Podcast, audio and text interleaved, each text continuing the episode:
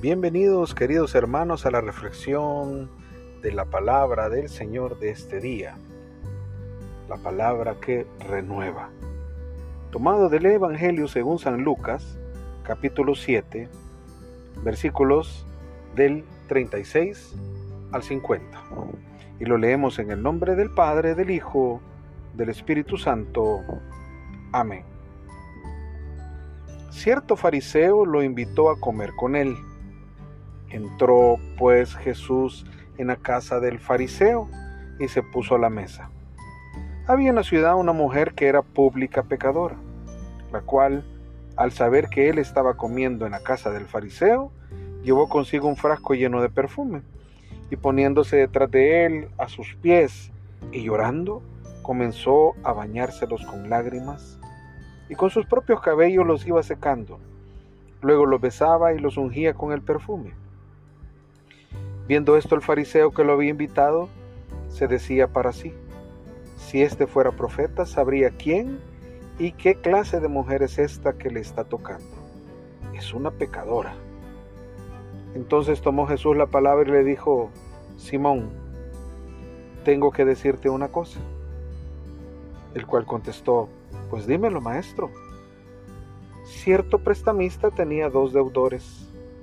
El uno le debía 500 denarios y el otro 50.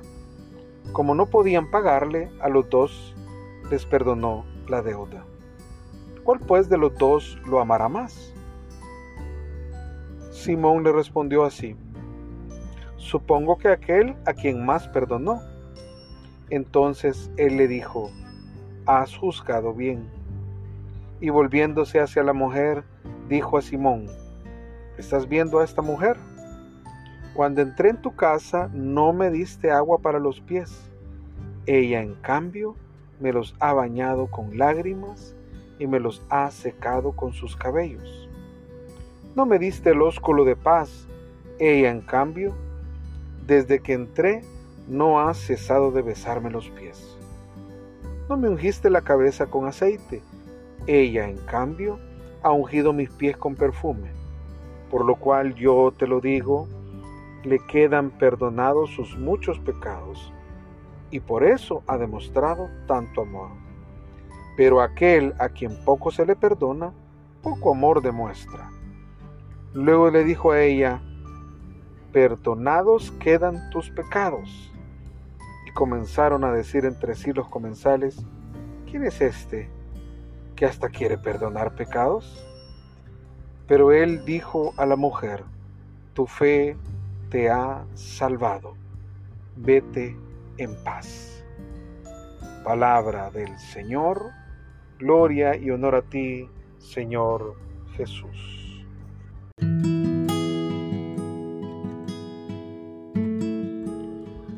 Los rasgos que presenta el Evangelio de San Lucas en Jesús son muy particulares, muy particulares de la narración, de la descripción del rostro que nos presenta San Lucas acerca de Jesús. Voy a seguir insistiendo en que el evangelista San Lucas nos presenta a Jesús como el Salvador de los hombres, el Salvador de las personas, el que salva de los pecados. Y lo hace con amor y misericordia. Aquí podríamos poner a la luz de esta porción del Evangelio que estamos leyendo, ¿qué es primero? ¿El amor o la misericordia? Jesús es amoroso por su inmensa misericordia o es misericordioso por su inmenso amor? ¿Qué opinan ustedes? ¿Qué creen ustedes que es? Es bien interesante porque este Evangelio nos va a poner en esa perspectiva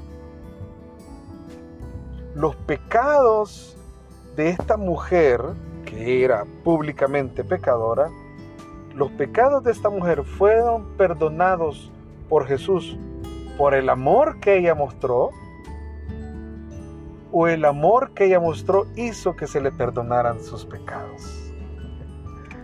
Es interesante, ¿no? Es interesante porque ese aparente dilema contradictorio que nos presenta el Evangelio hoy también es valedero para evaluarnos a nosotros cómo estamos comportándonos, cómo estamos juzgando a los demás. Vamos al texto.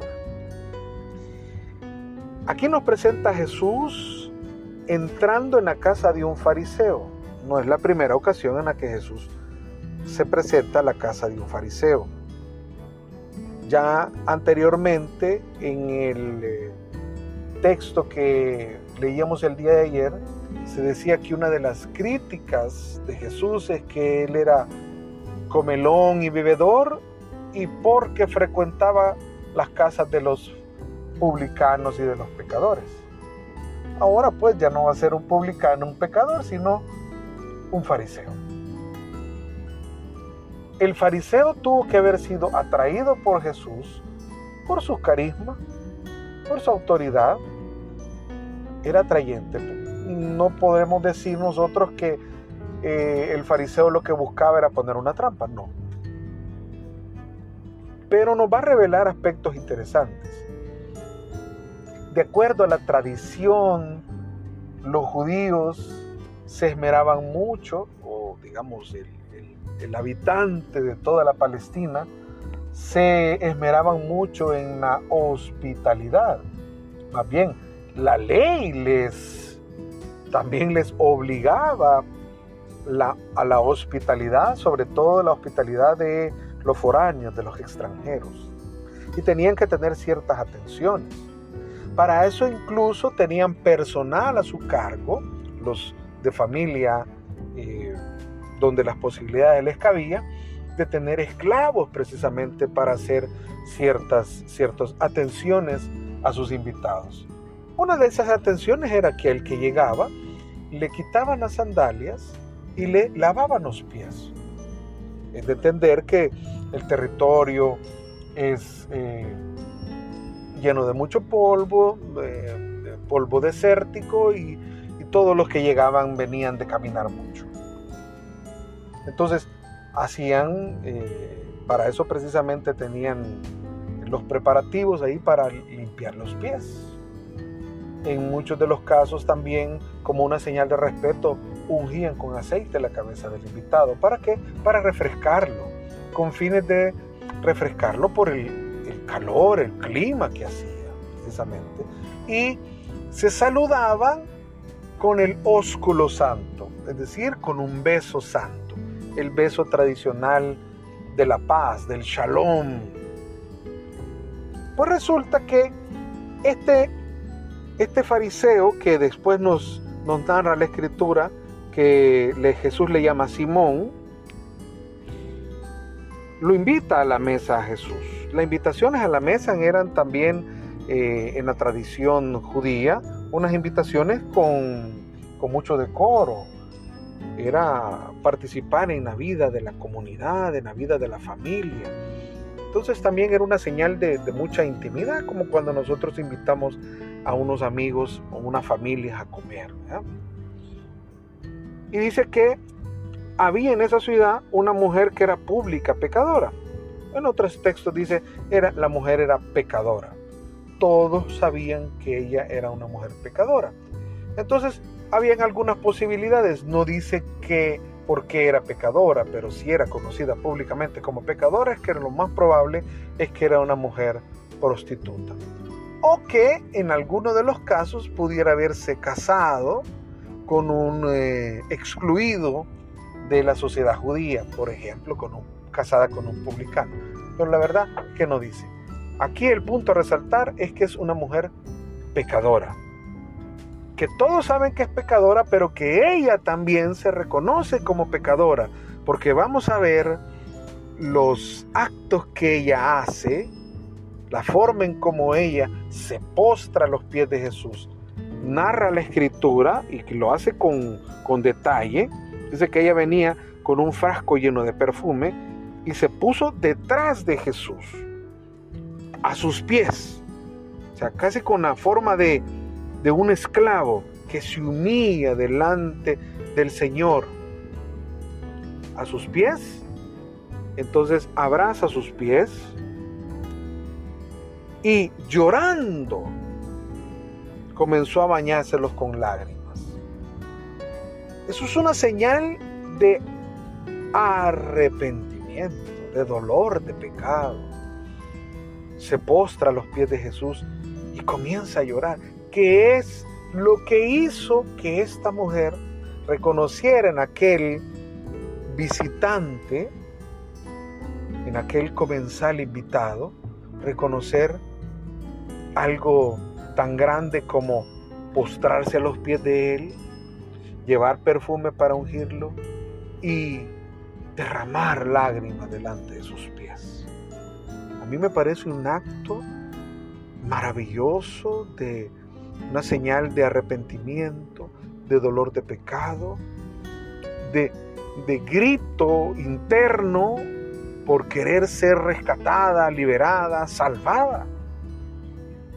Obviamente la situación en que esta mujer estaba de pecado era una situación que la mantenía oprimida, la mantenía marginada, la mantenía eh, con dolor, atrapada dentro de, su, interior. Dice que con sus propios cabellos le iba secando. Eso es una muestra lo ingeniosa, ¿verdad? su mismo cabello. Ojo, esto muestra que en ningún momento levantó su mirada una muestra de humillación total. Luego besaba los pies de Jesús y los ungía con el perfume. Entonces aquí hay dos maneras de ver esta situación, porque estoy tratando de darle el enfoque lo, más correcto de acuerdo a la descripción que la escritura nos presenta. Pero miren qué interesante, porque yo sé que tanto ustedes como yo nos hemos tratado de poner en la misma situación de esta mujer. ¿Qué haríamos nosotros frente a Jesús? Bueno, hoy como sabemos identificaríamos a Jesús, pero al vernos delante de Dios sabiendo que hemos pecado, creo que adoptaríamos una postura bastante similar a esta mujer y nos pondríamos en, sus, en, sus, en su rol, en su papel, en su lugar, nos encarnaríamos ahí y no seríamos dignos de levantar nuestra mirada, solo abrazar a Jesús, solo poderle decir, Señor, perdóname. Esta mujer no ha emitido una sola palabra, hermano esta mujer no se ha puesto a decirle, Señor, ni perdóname, ni a darse golpes de pecho. No. Sus expresiones son otras. Pero ha mostrado, por un lado, que está totalmente arrepentida de su vida. Está atrapada y está clamando por libertad, está clamando por perdón, está clamando por querer salir de donde está atrapada. Y desde luego está siendo empujada por un profundo amor, por ese que está ahí. Ella cree que Él es capaz de perdonar. Ella cree que es capaz de liberarla. Y por eso le ha mostrado todo su amor. Qué maravilloso gesto de esta mujer. Pero decía, hay dos maneras de interpretar o de ver esta situación. Una la mostró Simón, porque dice explícitamente el versículo 39, viendo esto el fariseo que lo había invitado se decía para sí, o sea, para adentro, no, no lo era, estaba pensando, pensando, su pensamiento. Si este fuera profeta, como anteriormente todos estaban asombrados y decían, que Jesús era un profeta. Ah, y decía, hoy Dios no se ha olvidado de su pueblo, decía ante la gente. Y él dijo, bueno, si este fuera profeta, sabría la mujer que está, lo está tocando, es una pecadora. Y dice algunos de los textos que puse en referencia, por ejemplo, la Biblia Latinoamérica dice, supiera que esta mujer no vale qué tremendo. El corazón de este hombre, de su interior, está saliendo un desprecio total. Todos los gestos que ahorita estamos describiendo a esta mujer, que no hay duda son gestos de amor, son gestos de arrepentimiento, de dolor de pecado, de, de gritar por liberación, este hombre las interpreta como una señal de desprecio. Es una pecadora, no vale.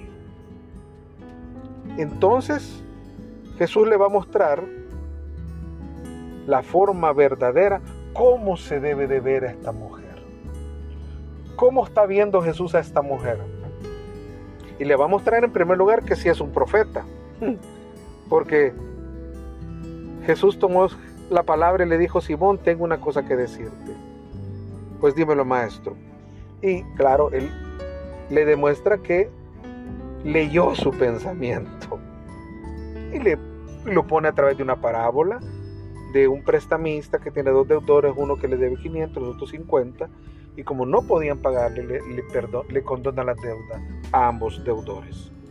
Entonces le pregunta, ¿cuál pues de los dos lo amará más? Y entonces evidentemente Simón, siendo un buen fariseo, entiende claramente lo que le está diciendo Jesús y le dice, por supuesto, supongo, creo que así es, que a quien está llamado a amar más, claro, al que le perdonaron más.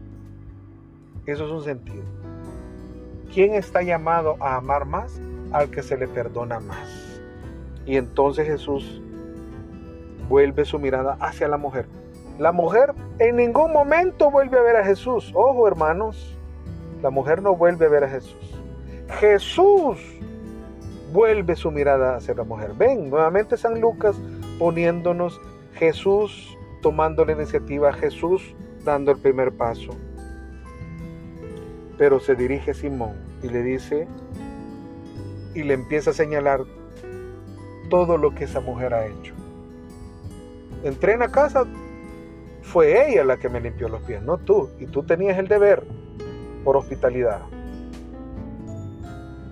Me senté a tu mesa y no me ungiste la cabeza, ella me ungió los pies. Y tú no tuviste la delicadeza de ungirme la cabeza.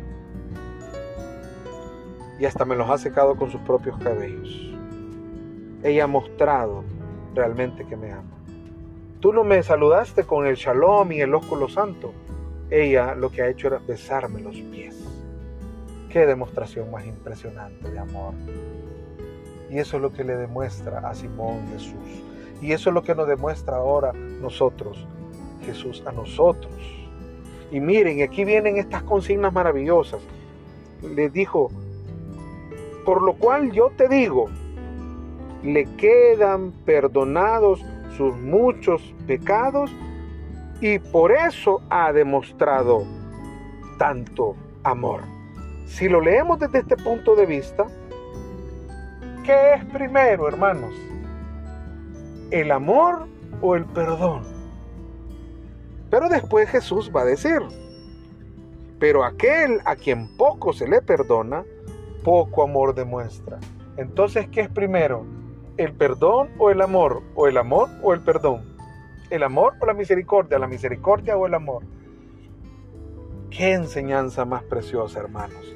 Porque realmente quien se sabe perdonado, quien sabe que Dios le ha perdonado, y si hay multitud de pecados que Dios me ha perdonado, entonces la consecuencia de ese gran perdón que yo he recibido es dar amor por aquel que me ha perdonado. Y por eso sé que usted, hermano, y yo también, mostramos nuestro amor a Jesús. Hoy estamos llamados, hermanos, porque somos constantemente perdonados. Todos los días somos perdonados. A mí se me ha perdonado una cantidad grande de pecados. No los pudiera ni mencionar no alcanzaría ni siquiera a recordarme de todas las cosas de las que el Señor me ha rescatado y me ha perdonado. Y por eso yo le amo y por eso yo busco amarlo. Pero también por el amor que el Señor ha depositado en mí, entonces también soy capaz de perdonar. Entonces también hay señales de misericordia en mí. Es que así debe de ser, hermanos. El amor con el que nos ha amado Dios, ese amor nos tiene que empujar a perdonar y a ser misericordioso con los demás. Pero la misericordia que Dios ha tenido con nosotros, el amor que Dios ha tenido con nosotros, también nos tiene que empujar a saber perdonar y aprender a perdonar y a superarnos a nosotros mismos. Qué gran lección la de Jesús. Y al final, el regalo maravilloso que le dio esta mujer y ese regalo que nos ha dado a todos nosotros y ese regalo que tú puedes tener hoy si sabes amar y perdonar es vete en paz. Tu fe te ha salvado. Vete en paz. Qué regalo tan maravilloso. Saber que ahora, al sabernos perdonados y al sabernos amados, lo que queda en nuestro interior es paz. Paz para darla a los demás. Paz para repartirla a los que más la necesitan. Que el Señor siga bendiciendo sus días, hermanos. Nos seguimos escuchando. Bye.